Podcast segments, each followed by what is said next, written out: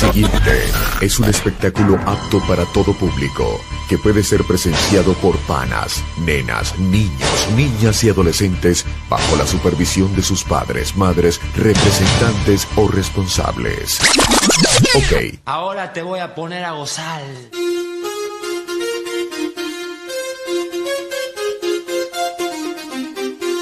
Ya estamos preparados. Hola. Hey, hola. Bueno, por fin. Para que eh, justo el perro se le ocurrió ir a hacer sus necesidades, así que Y bueno. Y bueno, son cosas que pasan en familias que tienen perro. sí, sí. Como todos nosotros. Cosas que pasan cuando el perrito come. Y yo te diría que no lo dejes comer más. Y no, eh, porque cuando que entra por un lado sale por el otro. No, yo igual hablaba con Claudia. Ah, ¿vos también te había pas- a vos también te había pasado lo mismo, pensé que dijiste, no, yo, yo igual. No, yo también, todos los días. Qué fino, qué fino.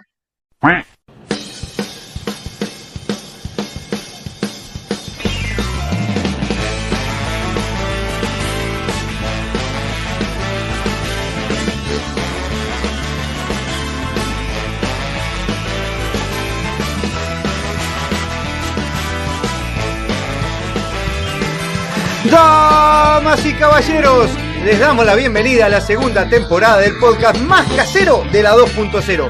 Desde los estudios centrales de Toronto, Canadá y desde Montevideo, Uruguay, así comienza una nueva aventura de nuestra low cost que promete entretenimiento para toda la familia. Con ustedes, nuestros pilotos oficiales, Matías y Sebastián. Junto a toda nuestra tripulación, los invitamos a abrochar sus cinturones porque ya despega, sí, ya despega, Sin Cassette Podcast, segunda temporada.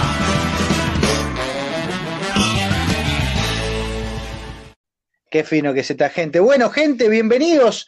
Eh, tuvimos una pequeña previa, como podrán ver, estamos comunicándonos en Sin Cassette Podcast con dos amigos, eh, Claudia y Quique. Ellos son de Mendoza y quien me acompaña aquí en la transmisión es uno de nuestros, es parte de la audiencia, el amigo Roberto Chan, que lo hemos saludado en varias oportunidades a través de nuestro podcast. ¿Cómo anda, gente? ¿Todo bien? ¿Cómo anda Robert? ¿Cómo anda Quique? ¿Cómo anda Claudia? Muy bien, muy bien, todo bien por acá.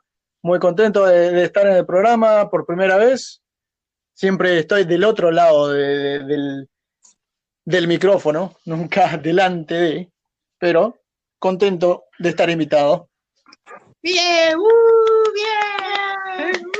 Roberto, Roberto, Roberto. Qué hinchada, Roberto. ¿Cómo andan, chicos? ¿Todo bien? Todo bien acá pasando la pandemia en la casa viendo películas. Bien, ¿qué estuvieron viendo? ¿Qué, qué estuvieron viendo de lindo para compartir con la audiencia Sí. acá? Estuvimos viendo El Hombre Araña. El hombre araña. Sí, es un hombre El- que sale a trabajar con unas calzas en la noche. La calle Young. Y te arañan. Sí, sí, hay, hay un dicho que dice que si no se come la galletita, araña el paquete. Claro. Ese se llama el, el hombre manón, porque come galletita manón. Bueno, a ver, Claudia, contame, porque este, este personaje que está del otro lado, es Quique, que estuvo, hace recientemente tuvo una entrevista con un medio importante radial de la ciudad de Mendoza. Hoy tenemos la suerte de tenerlo por acá y nos acompaña su señora esposa, que sin lugar a dudas, eh, al lado de un gran músico hay una gran mujer. Y este es un gran músico que ha eh, pisado muchos escenarios, no solo en la Argentina, sino también aquí en Canadá. Y vamos a estar hablando un poco de quién es Quique Barón. Claudia, ¿qué nos puedes contar de Quique, vos como esposa de él? ¿Quién es Quique como músico? Como esposo después. de- Bueno, antes de ser la esposa era la fan de él. Este, siempre me gustó la música, así que eh, Mendoza es un, es una provincia llena de buenos músicos y bueno, me encontré uno que es guitarrista de los mejores, eh, participó en muchísimas bandas en Mendoza, eh, como Perro Negro, Alquimia, Pura Sangre.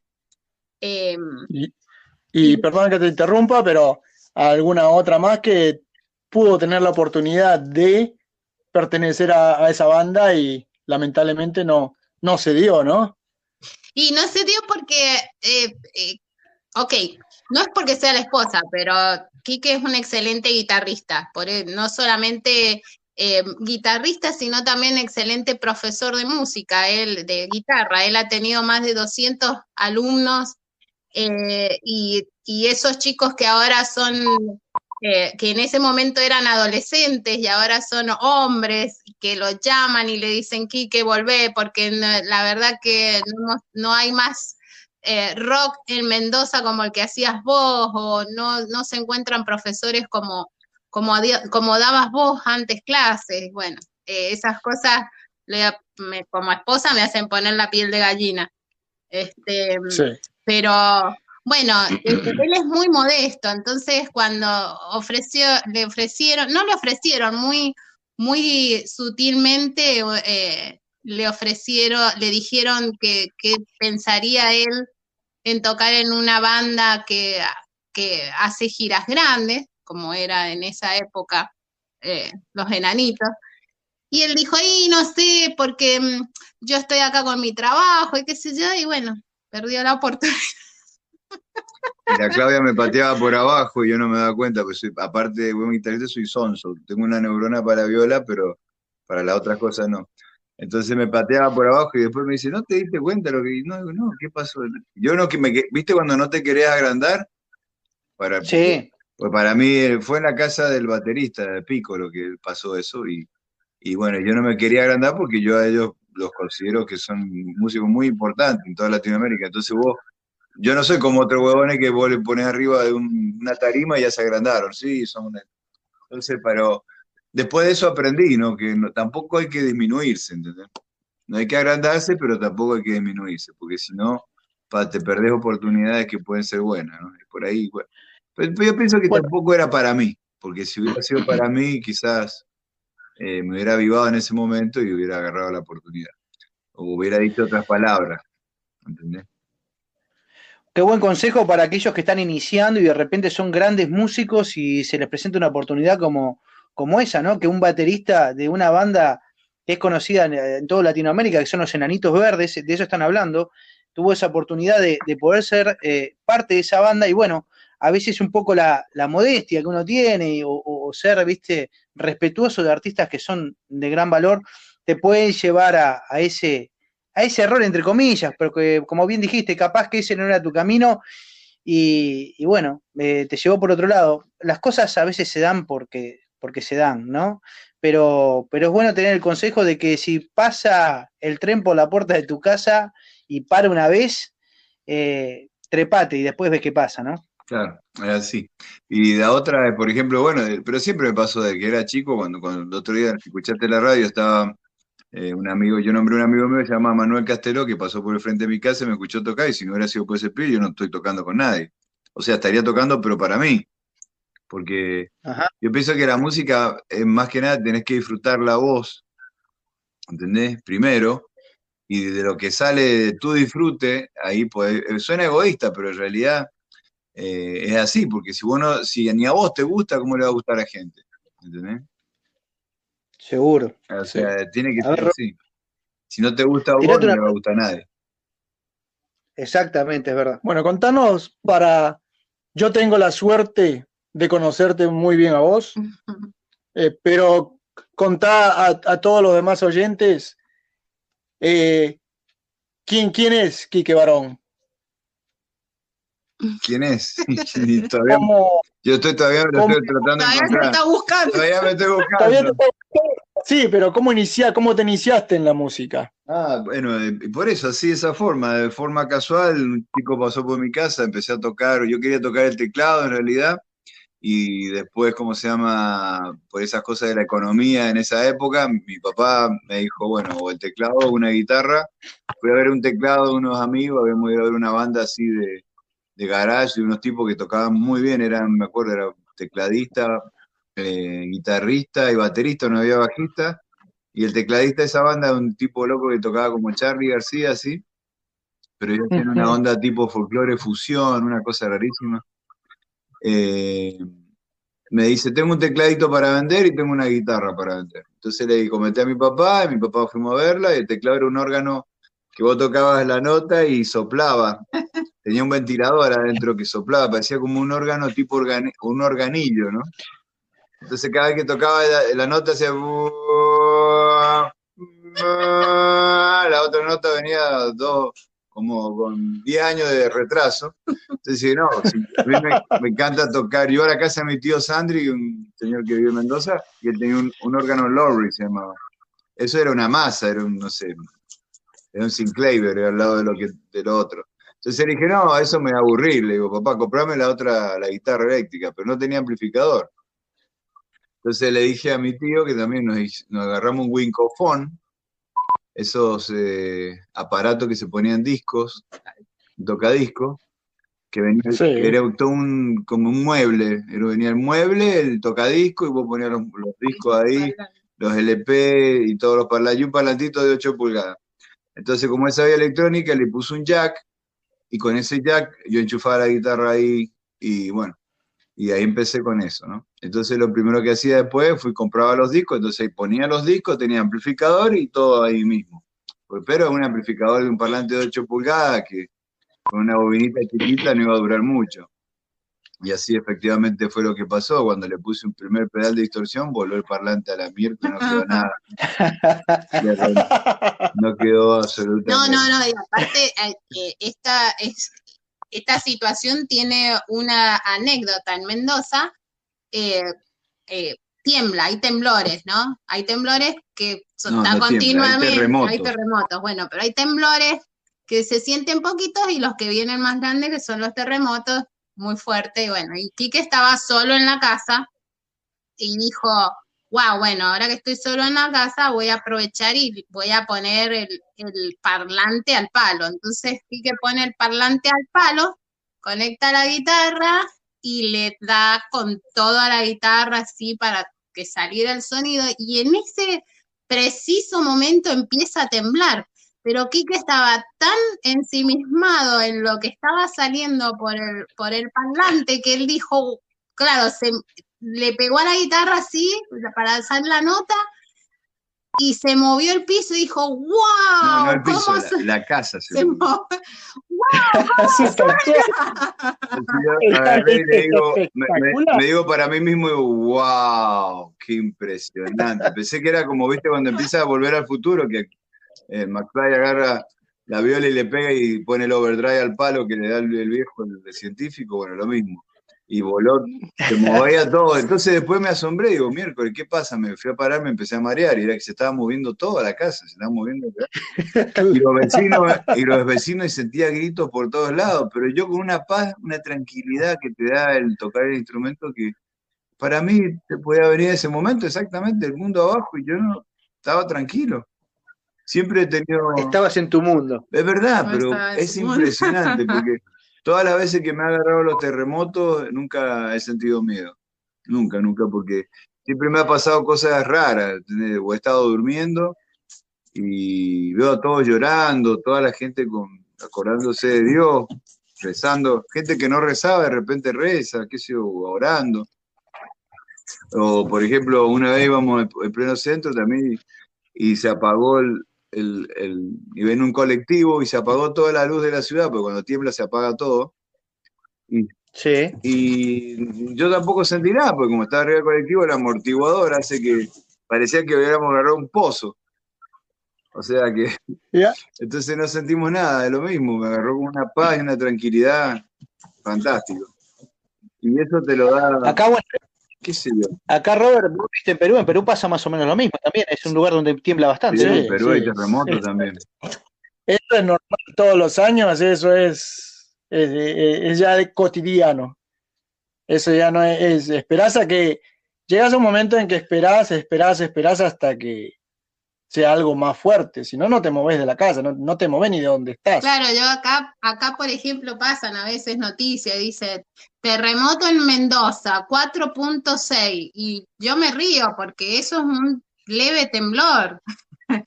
Los terremotos, Claro. los terremotos que han pasado en Mendoza han sido 7.5 hasta 8, que bueno, destruyó la provincia ese, pero eso es un terremoto. Wow.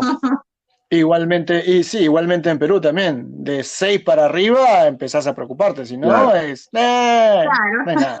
Claro, de, temblar, Qué interesante lo que estás contando. Sí. Interesantísimo lo que cuentan ustedes de los terremotos. La verdad que yo nunca viví esa experiencia y debe ser, eh, bueno, ustedes como dicen están acostumbrados, ya lo vivieron muchas veces, pero como bien decís, hay gente que de repente se aterroriza y bueno, eh, es hora de rezar y, y ponerse abajo una viga, dicen algunos, ustedes sabrán más que yo. No, el otro día estábamos viendo el torneo de México, ¿era? Sí. El torneo, un ATP de, de, de tenis de México, y estaba jugando um, que es un alemán, con un, no me acuerdo cuál era el otro, un griego. Y, y claro, viste que en las cor- en el court de tenis tenés que estar callado todo el tiempo cuando sacan y mientras están jugando. Y eh, estaba por sacar Zverev y la gente empezó a, hablar y a moverse, entonces Zverev no sacaba y se miraban y no entendían nada con el otro jugador. Y entonces dice, se empezaron a reír y la gente empezó a salir del estadio, qué sé yo, no entendían nada y que estaba temblando. Por primera vez ellos no entendían nada ellos de qué se trataba. Claro, porque ellos nunca vivieron algo así, tal vez. Claro, cuando tiembla y viene gente que no, que no ha sentido en su vida eso, es una cosa, una experiencia nueva, pues eh, no se entiende. Y en México tiembla, ¿eh? En México tiembla, En pero México hay mal. terremoto, acordate que antes del Mundial 86 que re- se destruyó todo, casi no sabía si iban a poder hacer el Mundial. Menos, menos Claro. mal que lo hicieron ahí, así Maradona pudo meter el gol con la mano, porque si no, no sé si hubiéramos podido. No, claro. Che, verdad que me gusta, me gustan esas entrevistas, viste, que, que disparan para donde, para donde pinte, y hablamos de todo un poco, pero te voy a traer un poco a ustedes un poquito para el tema de, de la música, y te quiero preguntar una cosa en particular. Viste, con este tema de la pandemia, me imagino que tenés artistas amigos en, en Argentina, y seguramente hayas hecho un poco de música y te subiste a algún escenario aquí en Toronto. Eh, ¿Cómo la llevo a un músico? eh, tanto en Mendoza o aquí vos mismo en Toronto, vos en tu propia experiencia, ¿cómo, cómo sobrevive sin subirse a un escenario? ¿Se dedica a dar clases? No sé, hace música para sí mismo para, para no perder el ritmo. ¿Qué onda? Porque sé que eso es un tipo que tenés una banda, que de repente de vez en cuando haces algún show o acompañás a, un grupo de gente. ¿Cómo, cómo sobrevive, sobrevive un músico en esta pandemia, o vos Y particularmente? ahora con la pandemia no se puede hacer nada prácticamente. No se puede hacer ni ensayar, no se puede hacer nada porque, bueno, estamos todos limitados. Pero bueno, en- No nos podemos juntar. Claro, claro. En Mendoza tampoco se puede hacer nada y ahora con esto que han prohibido de, han prohibido salir a la gente desde las 12 de la noche hasta la, creo que son las 4 de la mañana, 5 de la mañana, una Sí, cosa hasta así, las cinco y media de la mañana. eh, no se puede hacer nada. O sea, y mataron el ambiente porque hasta, hasta hace poquito se podían juntar, creo que hasta 50 personas o 25 personas en un lugar y por lo menos los músicos podían ir a hacer su show con distanciamiento social de los dos metros, con mesita, bueno, todo ese, en los, en los bares. Pero bueno, no se puede hacer nada ahora directamente. Lo único que se puede llegar a hacer eh, es como, por ejemplo, hacerte un canal de YouTube. Eso, eso está, muchas bandas están haciendo eso, hasta las bandas grandes están haciendo eso. Están haciendo temas y los postean por YouTube. Eh, bueno, también la otra, puedes dar clases virtuales, ¿no? Yo no lo estoy haciendo en este momento porque, bueno, yo me dedico a tocar nada más en mi casa, estoy tratando de ver si puedo grabar, pero bueno, se me resulta difícil por el tema de aprender a manejar software y todo eso. Pero por otro lado, eh, se pueden llegar a hacer cosas con YouTube, por internet, más que nada. Eso ha aumentado mucho. Y paradójicamente, la gente que yo he ido a la casa de música acá me dice que están vendiendo más guitarras y instrumentos musicales que nunca, porque como la gente está en la casa, eh, la mayoría están aprendiendo instrumentos o haciendo alguna actividad eh, con tutorials de, de mismo YouTube. Entonces, en vez de Ajá. bajar la venta de instrumentos, subió. Así que las casas de música están vendiendo instrumentos mejor que antes debido a la pandemia. Pero bueno, hay, hay cosas que, que vos no podés ir a una casa de música. El otro día fui a Donna McQuay, que es una casa de acá que, y no, no te dejan entrar. Y a nadie le gusta ir a un, a un lugar donde no puedes probar instrumentos, más si son músicos. O sea, no se Exacto, puede sí. comprar por Amazon, porque sí, podés comprar una guitarra por Amazon, pero después te venden cualquier porquería y cómo la tenés que devolver, es todo un trámite. Mejor ir, probarlo, tocarlo, afinarlo y bueno. Y si te gusta, lo llevas. Bueno, comprate, un- comprate un ukelele. Me compré un ukelele. Ah, bueno, sí. No le des, no le des Bien. ideas, por favor. Me compré un ukelele Para, po- y para- lo llevo en la, en la para lo- Huawei y voy tocando cuando voy manejando. para- sí, verdad, para los pocos que conocemos aquí que es verdad, eso lo hace. Esperemos que la policía no nos esté escuchando, porque si no, Y Claudia, contame vos, ¿qué, cómo, ¿cómo son tantos años al lado de un músico? Y, y me imagino que también sé un poquito, porque hemos compartido antes de esta pandemia alguna reunión, de, de lo difícil que fue eh, vivir de la música en Mendoza, ser un artista reconocido en una provincia tan importante de Argentina, reconocido también por sus colegas, por sus alumnos, de, de por, por razones de la vida emigrar a Canadá y llegar acá y, y no, no vivir tanto de la música, porque todos sabemos que cuando, cuando uno emigra de repente empieza a hacer otro tipo de cosas porque tiene que sobrevivir, más, más si tenés una familia formada, tenés hijos, eh, no podés venir a decir, bueno, voy a hacer lo que yo sé hacer, uno se tiene que bajar de ese, de ese lugar más que nunca y hace lo que, lo que primero puede hasta que se acomode y de repente en algún momento eso que era algo profesional lo vuelve, lo vuelve a hacer, ¿no?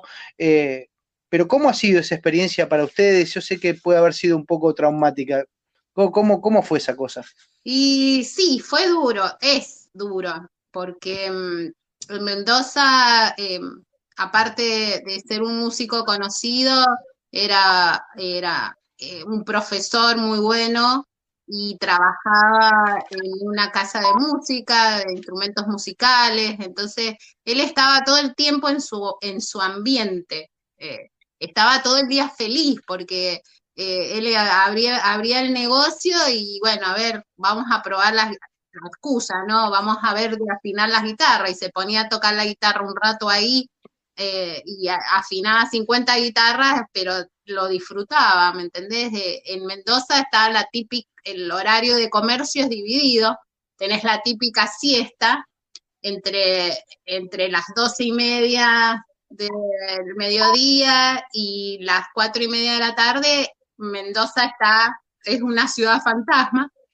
Eh, entonces, él, ¿qué hacía? Él trabajaba de las ocho y media de la mañana hasta las doce y media ah, en, el, en, el, en la casa de instrumentos musicales, llegaba a casa y ya lo estaba esperando un alumno. Entonces, de dos y media a una y media tenía un alumno, de una y media a dos y media tenía otro, de dos y media a tres y media tenía otro, y ahí se iba a trabajar. Salía a las ocho de la noche y ya lo estaba esperando en casa otro alumno. De ocho a nueve tenía un alumno, y de nueve a diez otro, y bueno, ya ahí terminaba su día. Viernes y sábado, y a veces hasta domingo, shows. Y bueno, al venirnos acá, cambió todo rotundamente. Eh, ya tuvimos nuestros hijos y bueno, el plan de que por ahí uno dice, bueno, si estás solo, podés vivir en un, en una, en un departamento chiquitito y bueno, no tenés que pagar mucho alquiler o, o- tu casa, entonces eh, decís, bueno, va- pues se puede proyectar, pero vos viste que después que tenés una familia, no es que los, no es que los hijos sean una carga, sino que tenés más obligaciones. eh, y, y bueno, la música quedó en un segundo plano, cosa que yo sé que para él es, es, es duro, porque eh, es su vida, yo sé que es su vida.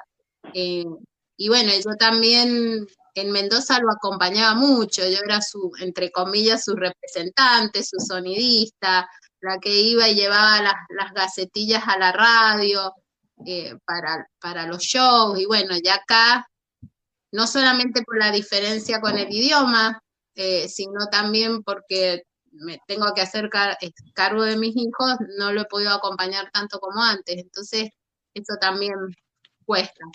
Pero bueno, eh, yo sé que eh, su vida es la música y, si bien a veces protesto un poco porque eh, a veces la guitarra me quita un poquito de tiempo para mí con él, pero yo sé que, para él es muy importante y bueno, él sabe que tiene 100%, 100 mi apoyo y bueno, la de mis hijos también, porque saben que, que el papá ama esa profesión. Y sí, vos lo conociste así. Eh, en sí, ese, ese fue el motivo por el cual te enamoraste de él. ¿No? vos eras la, vos eras la presidenta del club de fans. del club de fans, así es. Un, un, amor imposible que se hizo posible. Exacto, y, bueno, sí. Una pena que eh, que, que, pase por todo eso eh, haciendo lo que él más le gustaba, ¿no? Estando, digamos, 15, 20 horas haciendo lo que a él le gustaba y luego emigrar a un país donde no conoces a nadie, no hablas el idioma, es, es muy difícil. Sí, es muy difícil. Aparte, eh, todo, lo que es todo el ambiente artístico acá se maneja totalmente diferente de lo que nosotros lo manejábamos allá. Este, vos ibas ¿Y cómo, es acá? vos ibas a los lugares allá y le decía, mira, acá tengo un demo, le pasaba, te hablo de pasar un cassette, de pasar un DVD, de pasar un CD al dueño del lugar y decirle, escuchalo, si te gusta me llamás, acá está mi teléfono, este, y entonces te llamaban y te decían, uy, sí, me interesó, y ya ahí hablar con gente del diario y que te hicieran notas. Y bueno, acá primero el idioma que eh, no es que no hablemos inglés, pero eh, hay, hay ciertas, hay ciertas eh, cosas, barreras que, que no que, que, que, te dejan trabado en este, en este caso. Después, acá se mueven mucho por representantes, tenés que tener un representante, ese representante eh, es el que se va a encargar de todo y, tenés que pagarlo. Y cuando la banda empieza es muy difícil pagarle a alguien, ¿no? Y bueno, y toma tiempo saber que el representante sea bueno y que sea sepa bien cómo es el manejo de todo. Entonces, es bastante difícil. Mm, pero que vos igualmente acá has, has tocado en, muchos lugares, has tocado para con muchas, muchos músicos, con muchos grupos. Sí, acá estaba. ¿Cuánta... Acá estábamos haciendo, pero otra onda, estábamos haciendo más bandas de rock en español, tipo Sopa, Soda Estéreo, Sopa Estéreo. sopa Estéreo, venga a ver Sopa Estéreo con... Qué rica. Buen nombre, ¿eh? Puede ser un buen nombre. Me parece que estamos Sopa con Estéreo. eh, bueno, y tocábamos ese, música de rock en español y cuando llegamos al principio me puse a ver qué es lo que había y qué es lo que no había, y lo que no había era eso. Entonces nos pusimos una, me, contacté con el Carlito, que vos lo conocés, y otros chicos más, y empezamos a, hacer algo acá. Después, bueno, se paró la mano de ahí, no, anduvo bien, y después seguimos, ¿cómo se llama? Me contacté con esta gente, los italianos, unos, unos, señores italianos que hacemos hard rock, y con ellos eh, bueno, estamos tocando cuando hay toque, por ahora no, porque está con la pandemia no, no se puede hacer mucho. Y también tenemos un toque con una gente, con un chico que se llama Felipe, Felipe Covarrubias, que tocamos para la degustación y la Embajada de Chile cada vez que se puede, generalmente una vez al año. Pero ahí hacemos otro tipo de música, más tipo folclore y más tipo jam, jam session, que es más zapada, más improvisación.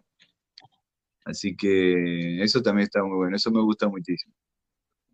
Y se puede hacer cosas en, Toronto, en realidad se puede hacer muchísimas cosas. Lo que pasa es que, bueno, es que se trabaja de otra manera, como decía Claudia, se trabaja con un manager, porque, no sé, Mendoza es más chiquito, ¿no?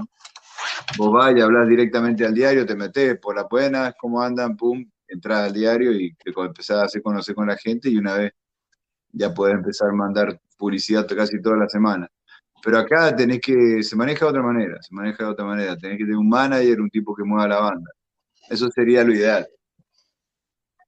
Y si lo haces... ¿Y vos tenés todavía los contactos con, con los músicos con los que tocabas allá en sí, Mendoza, sí, no? sí. Allá todavía Te lo pregunto porque, porque viste que eh, cuando empezó todo esto de la pandemia, bueno, por lo menos lo- los músicos de, de- de Estados Unidos, que se, juntaban así online y tocaban, y vos podías ver, inclusive hay videos en YouTube que están cada cuadradito, eh, cada uno en, su, claro. en su vivienda, igual fantástico. tocando. Eso ¿no? se puede llegar a hacer algo así también. Tenemos programado con un amigo mío de Mendoza hacer algo así. Pero bueno, eso lleva tiempo y hay que ponerse a hacerlo, ¿no? Y, y por ahí con la vida que llevas acá, con el trabajo y todo lo demás, no puedes hacerlo. Pero bueno, vamos a ver si lo podemos hacer más adelante en el futuro. Hay gente que lo está haciendo. eh, Tengo un amigo allá en Mendoza, él entrevista a gente de afuera. Él, él tiene un programa como esto, como un podcast, pero él entrevista a músicos de, por ejemplo, que han tocado con David Lee Roth, con bat- bateristas importantes, el Gas G de, de, ¿cómo se llama? De este, mm, el guitarrista de, de Ozzy Osbourne, se llama Gas, Gas G, es un pibe, no sé dónde vive, pero estaba en Francia cuando lo entrevistó. Y tiene, eh, y bueno, y- Sí. y él tiene un podcast, y, y- pero con video y los, y los hace las entrevistas y las sube a YouTube. Y Sí, nosotros no hacemos video porque nos da miedo salir en público, ¿no? Porque ya tenemos poca audiencia. Nosotros tenemos ocho oyentes. Este podcast lo van a escuchar ocho personas seguro. Después el resto no sabemos quiénes son y, y no queremos perder los ocho que tenemos. Imagínate si no que- ven las caras. O sea, lo vas a escuchar vos, tu mujer, eh, Roberto, Mi mujer. Romina, mi mujer no me escucha, porque ni mi mujer me escucha. Y, y yo, y ya, no, poquito, ya se me acabó. Y mi hermano que tiene la oportunidad de estar participando porque tuvo actividades que hacer en Montevideo, porque él es el otro integrante que hacemos el podcast Ah. y él está en Montevideo. Pero muy buena la entrevista aquí, que eh, la verdad que eh, es tremenda la experiencia esa de, de dejar una, pasión y, como nos pasa a todos, llega un momento de la vida que eh, ponemos adelante nuestras prioridades, las prioridades de nuestros hijos, ¿no? Y, bueno, tiene eso de, de quedarnos con, el lamento o con un poquito de frustración y por el otro lado la alegría de que sabemos que estando en este primer mundo las posibilidades, entre comillas, que pensamos que ellos puedan tener eh, de desarrollo van a ser quizás mejores que las que hubiéramos tenido en la Argentina. Eh, una pregunta que también me, me- me gustaría hacerte, ¿tenés alguna banda, algún, algún artista, algún guitarrista que vos digas, este la rompe y es un referente para mí? Sí, tengo, pero el problema es que no tengo uno, tengo millones. O sea, ese problema. No puedo ver, tener uno solo. eh, Y más ahora con YouTube, más todavía. Eh, tengo un pibe que se llama, un chiquito nuevo que se llama, que un ruso, que no me acuerdo el nombre ahora, pero parece el de Stranger Things. La los niños de Stranger Things es un animal. Y bueno, y de los músicos grosos, bueno, Steve Vai, qué sé yo, eh, John Side, Gary, Gary Moore, ¿no? Todos ellos son muy buenos. Gary Moore me gusta muchísimo, ya se murió ya el viejo. Y de bandas, bueno, banda, millones, que sé yo, Iron Maiden, eh, B.B. King también, todo lo que tenga cuerda me encanta, y que toque bien. Y bueno, hay un monstruo que anda, hay un monstruo que se llama Ajá. Tommy Emmanuel, que es un guitarrista australiano que es muy bueno ese tipo.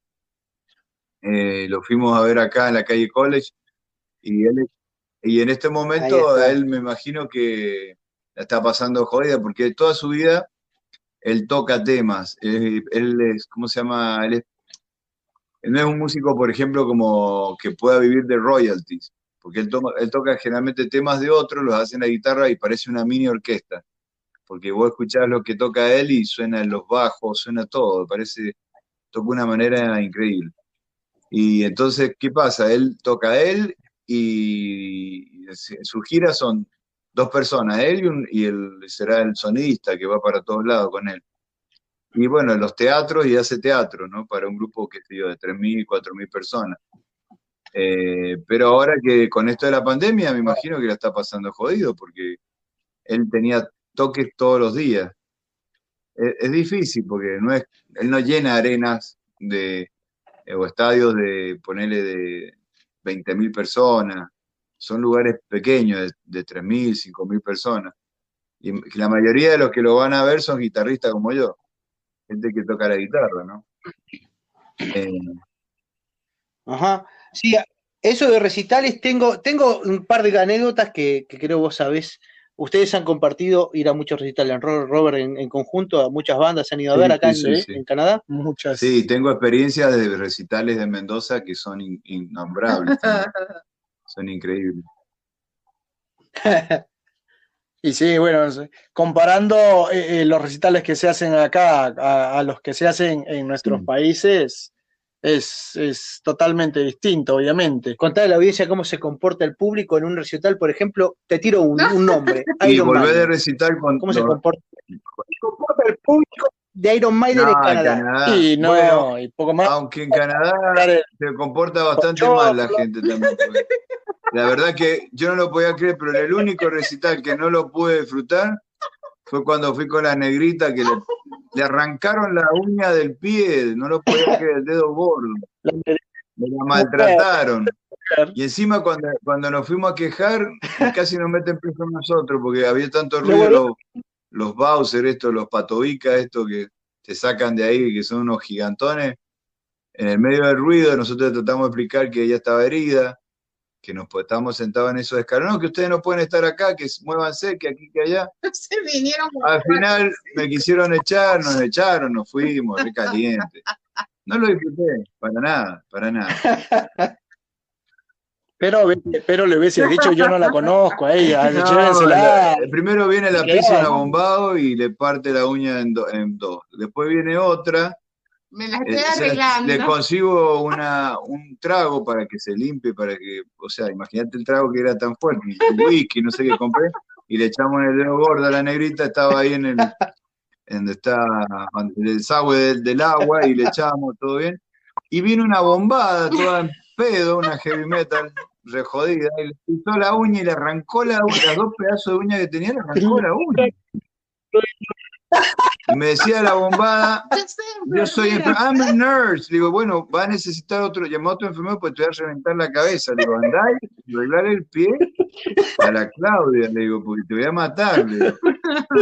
A bombada estúpida, eh, estaba un pedo. Bueno, total. pero esa, esa ha sido la única.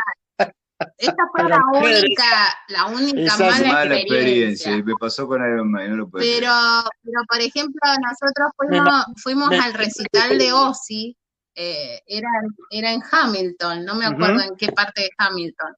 London, Impresionante, era eh, Hamilton. Hamilton. Era Ozzy Osbourne y tocaba Tea Party, que es eh, Sí, una banda canadiense. Este, y era impresionante la cantidad Sí. de gente toda parada, no había, no era que estaba sentado como pasa a veces en el Molson, no, era toda la gente parada. Y toda la gente en su lugarcito, y estaba tocando Ozzy, y Ozzy, y estaba la gente eh, gritando y todo, pero en su lugar, cuando de pronto vemos que se abre así un camino en el medio de la multitud, un enano, Era- rockero, Parecía la- vestido de tacha, parecía el enano no, de Game of Thrones. Thrones.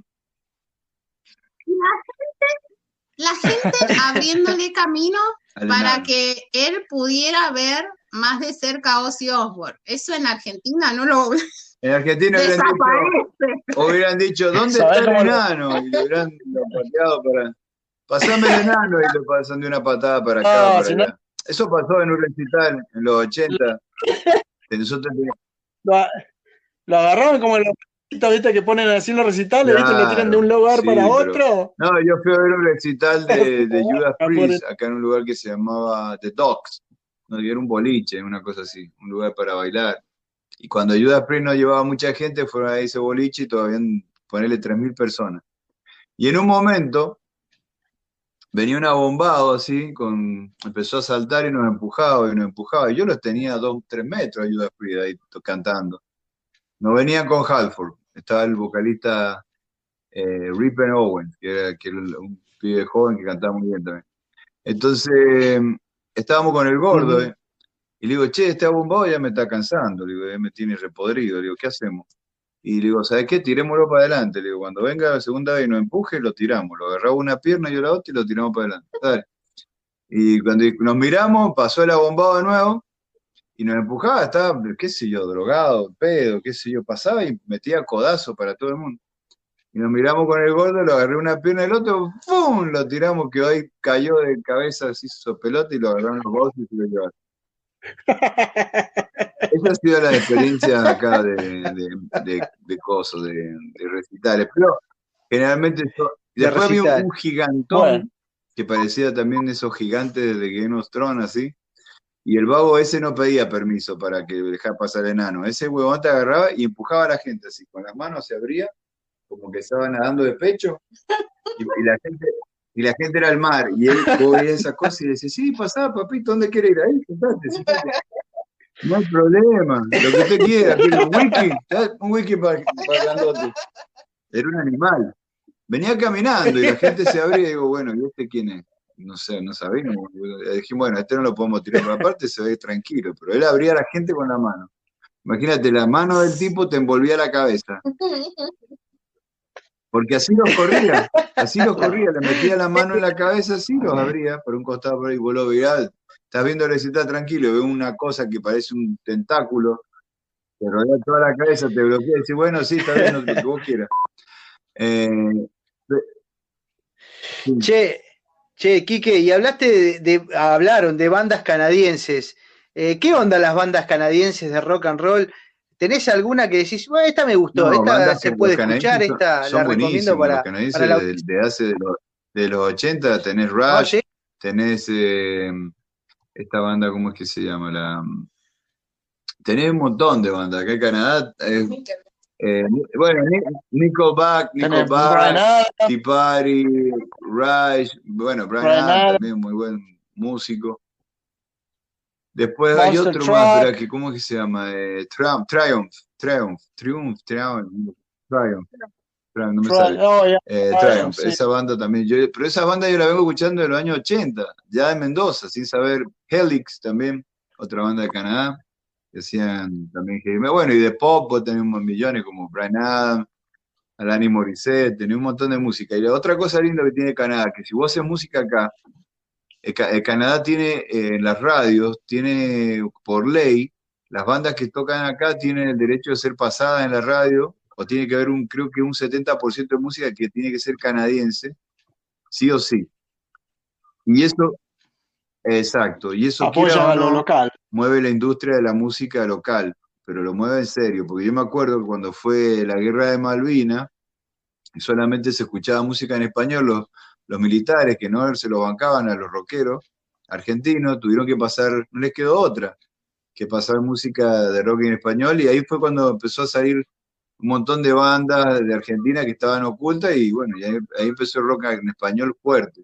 Ya existía de antes, pero Sí, es verdad, yo re- puedo recomendar que en base a ese tema que hay una buena, un buen Sí. documental que sacó Netflix que refiere al rock latinoamericano y se puede ver claramente eh, el, furor de las bandas eh, latinoamericanas, especialmente las argentinas, porque estaba prohibido por los militares, como bien dijiste, pasar música en inglés, y eso hizo que, que aquellas bandas que en algún momento eran eh, re- medias revolucionarias y cosas así, bueno, no importaba porque se No, pasaba lo que música pasaba en, español, realidad es que las bandas cantaban, eh, muchos músicos los desaparecían y se tenían que ir a vivir afuera porque el tema era un tema embromado, no era fácil. Eugenio estuvo viviendo en Estados Unidos, mucha gente se fue a, a Francia, como Mercedes Sosa, Jairo, un montón de gente, y no era fácil porque, bueno, la gente, bueno, vos no podías opinar porque por ahí pasaba que te tiraban al río, ¿no?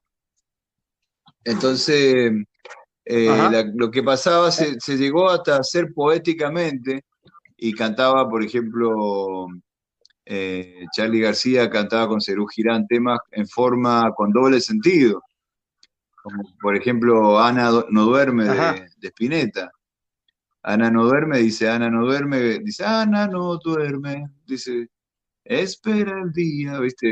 Ana quiere jugar, parece que fue una nena que se llama Ana, pero en realidad era una Ana, era una amiga de él que la tiraron al mar. Por eso dice, quizás mañana despiertes sobre el mar. Entonces vos, los tipos pasaban por una, un sensor, los, tipos eran un sensor, era un tipo que te censuraba. Entonces vos antes de, sacar el disco tenías que llevar todos tus temas, eso no sé si la gente, en esa película no lo explicaban, y el tipo que estaba con la censura te decía, bueno, a ver de qué habla este tema, y habla una nena que se llama Ana y que quiere jugar. Pero todos los que iban a ver el recital sabían que no hablaba de eso, ¿entendés? Y de esa forma, encubierta, vos podías expresarte en esa época. Sí. O como por ejemplo el tema de Charlie García, Alicia en el País de la Maravilla, que dice, ¿quién sabe, Alicia, este país no estuvo hecho porque sí? ¿Entendés? Y se habla de las morsas, dice, no veas lo que pasa en los jardines, no tendrás poder ni abogados. ¿Entendés? Entonces se lo llevan a los tipos que están en la censura, y como son toda una manga de bruto, que no han leído nada, dicen, no, esto habla de Alicia en el País. En realidad estaba hablando de todo el proceso militar y lo estás cantando y lo podés pasar y te puede evitar grandes problemas que te que primero que te censuren y segundo que te, te, censuren para siempre. Sí, pero qué, qué qué interesante que, que- que la música, ¿no? Fue una manera de expresar eh, todo lo que estaba pasando y, que quedan esos grandes temas en la memoria de todos nosotros y, bueno, es parte de la historia de los argentinos. Los voy a terminar esta, esta entrevista con una historia que la sé porque también la compartí con ustedes. Cuéntenos, que esto es más íntimo, si se puede, si los dejan, eh, este casamiento entre hermanos, eh, esa, esa iglesia dividida en dos, eh, porque sé que había un lado muy formal y el otro era muy rockero. Cuenten esa- ese, casamiento que Bueno, tuvieron nosotros ustedes. estábamos viviendo antes de que mi hermano se viniera a Canadá, eh, Sergio, el más chico, estábamos viviendo todos juntos, o sea, vivíamos en pareja, yo con Claudia y mi hermano con su, con Marila, que era su, su señora. su señora ahora era su novia. Entonces, bueno, compartíamos el departamento, entonces dice Sergio, mirá, che, dice, ¿por qué no? Me voy a casar, y salió que se iban a casar. Dice, ¿y ustedes por qué no se casan? Entonces dijimos, bueno, vamos a casarnos también. Y, y bueno, ¿y por qué no nos casamos todos juntos? Entonces hicimos una sola fiesta para las dos parejas. Claro.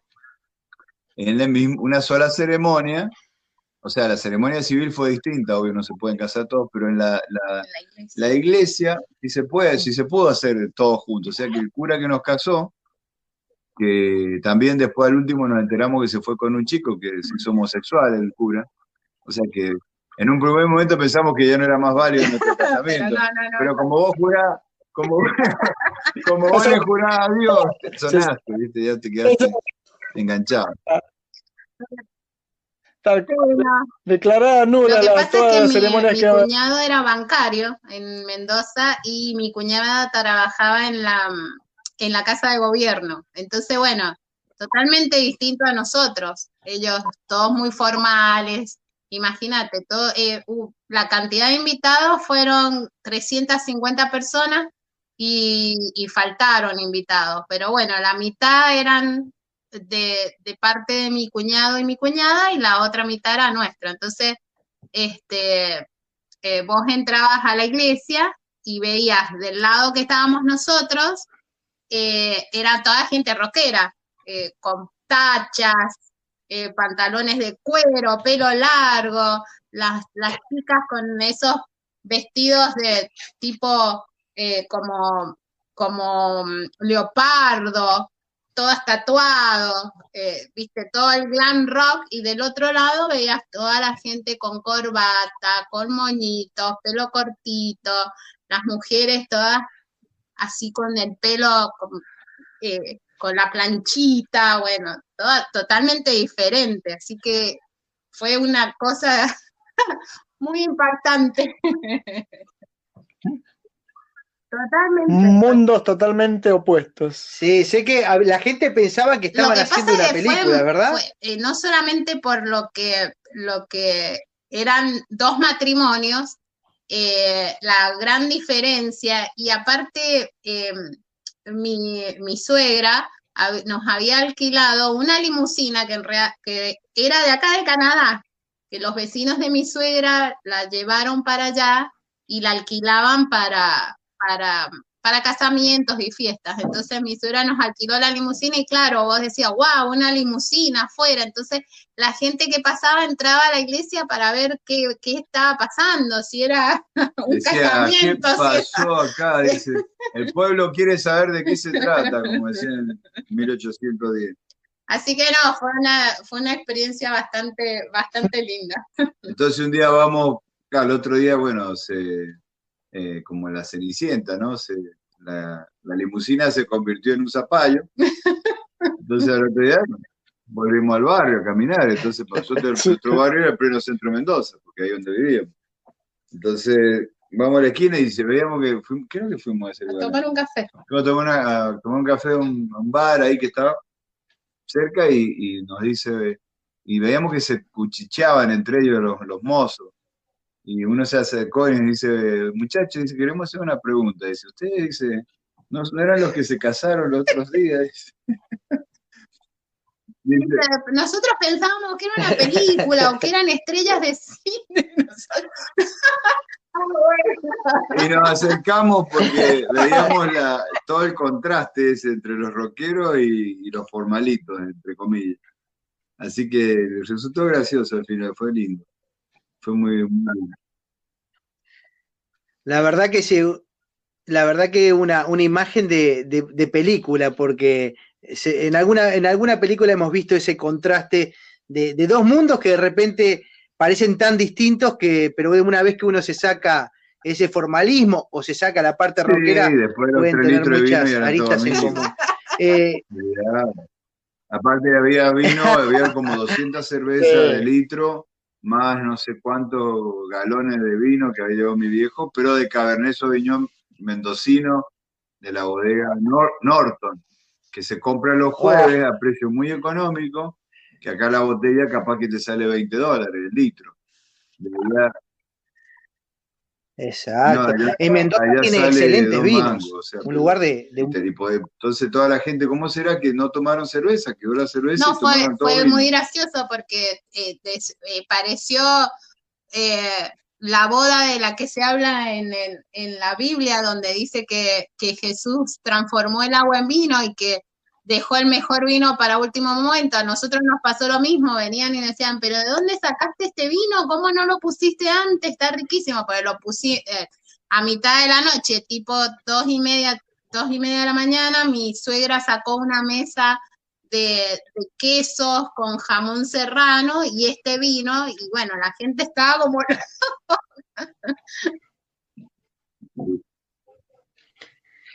Y los rockeros en la fiesta, ¿se, met- se meten en el cotillón No, y empiezan a bailar no, cumbiamba y no, esas cosas? o- amigo o no. No, no, escuchate esta, escuchate esta. Yo bailé con mi marido, He conocido unos traidores que han hecho eso, pero no todos. yo ba- bailé con mi marido nada más que el vals, que tam- Dejémoslo así, no bailé con mi marido el vals, que tampoco fue el vals, era un vals, fue un minué de Ewen Malmsteen, re rockero, así que imagínate la cara de la gente. eh, después de, imagínate, ima- tenete esta imagen. Mi cuñado y mi cuñada bailan el tiempo de vals De de Cheyenne. Cheyenne y después nosotros bailamos un minué con una guitarra al palo con Ewen Martin. Así que imagínate la cara de, de la gente grande, mi papá, mi mamá, mi suegro, no entendían nada, pero bueno, todo bien. Los, nuestros amigos rockeros re felices y qué sé yo. Después de ese, de ese, de ese tema, no lo vi Bueno. más a Quique. No lo vi más. O sea, bailé toda la noche con, con la gente del otro bando, porque tampoco con los rockeros, porque los rockeros tomaban, charlaban, todo. Mi marido con el DJ, hablando por micrófono y mandándome saludos. ¿Me entendés? Diciéndome, te quiero, te quiero, te quiero, mi negra. Estaba mal ese muchacho, para estaba mal. novia. Él dirigió todo el casamiento, claro, porque eh, mi- la música no le gustaba, entonces, bueno, me dejó sola ahí bailando. Bueno, chicos, eh, ya estamos redondeando casi una hora de, entrevista. Les agradezco muchísimo este contacto que tuvimos. Eh, les cuento que ellos están a 40, 50 minutos de, de mi casa, se encuentran en, en un barrio cercano. Estamos haciendo esta, obviamente, esta conexión a raíz de la pandemia eh, a través de, de los sistemas de, de comunicación que existen hoy. eh, de forma remota, pero creo que la pasamos bien, creo que hicimos una entrevista divertida, diferente a todas, hablamos un poco de música, un poco de la vida de Quique y de Claudia, Robert. estuvo Roberto acompañándonos, así que nada, les invito a despedirse de la audiencia, Bueno. mandarle un saludo a quienes quieran, y Bueno. y bueno, los, dejo, los dejo con la última palabra, a ver, Robert, despedite acá de la gente. Sí. Quique, una última pregunta. Si mal no recuerdo, vos tenías un video, o bueno, o al menos un audio en Sí, YouTube sí, sí. con un cover de Eh, Papo. Ese se llama eh, ¿Cómo El se viejo llama? De, de Papo Napolitano, el viejo. Lo- Lo, lo pueden encontrar, dice Quique. Barón, el viejo. Así se. El viejo de Papo Napolitano, o sea, sale todo. Es un nombre medio largo, Ahí como. Es un cover. Es un cover. Sí, sí, no, un cover. Ahí está, bien, bien Robert ahí. Para todos los que quieran Después te escuchar paso, después te paso la comisión, Roberto. cómo, cómo toca. Muy bien, muy bien ahí, Roberto. Muy Bien, bien. Robert, bien, Robert, estuvo bien ahí, ¿eh? Ah, Lo traje para algo, porque si no, yo me acordaba, pero no me acordaba. Bueno, muchas que- gracias, Sebastián, por la invitación. Muchas gracias, Roberto. A mi mujer acá que está al lado haciendo el aguante, como siempre. Y bueno, y saludos para toda la gente de Uruguay, de Mendoza, de Argentina, de, de Perú, porque también tenemos nuestro amigo que es peruano, ¿no? No hay que olvidar que. Así que, y bueno, exacto. ¿quién es? ¿Lo conozco? ¿Quién es este loco? Que yo cuando lo vi a Robert pensé que era argentino, me hizo pasar, pero de largo, pero como el mejor. Porque Robert, por Robert, eh, cuando se junta con los peruanos, habla con el acento peruano, a mí me han dicho ya, me han soplado. pero- Y cuando se junta con los argentinos, hace el switch. Me hace acordar un amigo. Lo que, Sí, lo- sí, Claro, porque si no, no me saca la nacionalidad. Claro, me está hace acordar un domesticado amigo este mío de. Argentina, Toti, que también es lo mismo, le pasa lo mismo. Él es chileno, pero se ha criado también en Mendoza, entonces cuando va a Chile, cuando lo acompañé a Chile, digo, pero este es otra persona, me cambió el acento. Y después cuando volvía, pasaba la frontera, volvía a hacer lo que era antes. que- pero bueno, está bien, una- es una adaptación. Y nos vamos, ¿Ah? y nos vamos Nos No, vamos por el- No, Y nos pero es vamos una adaptación, ¿no? porque ¿sabes qué? Por ahí, bueno, yo cuando iba a Chile, hacía muchos viajes para allá, no hablaba de, no hablaba de vos, hablaba de tú.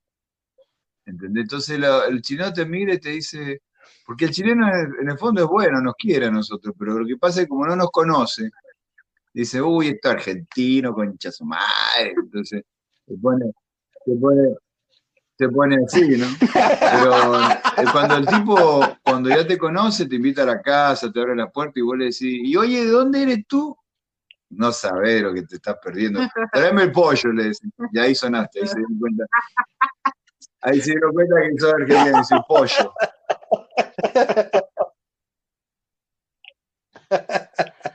Buenísimo, buenísimo. No. Bueno, nuevamente, gracias chicos. Eh, si le quieren mandar saludos a mi familia, veo que le mandaron a la gente de Latinoamérica.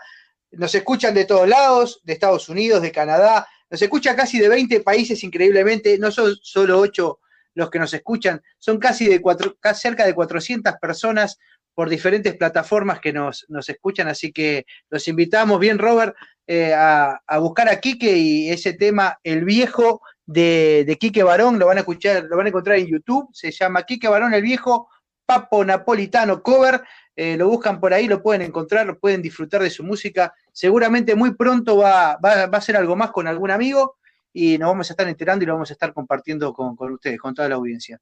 Así que bueno, Claudia, Quique, Robert, muchas Chao, gracias abrazo, y nos vemos chao. en el próximo podcast. Chau, chau, chau, chau. Robert. Chao, chu.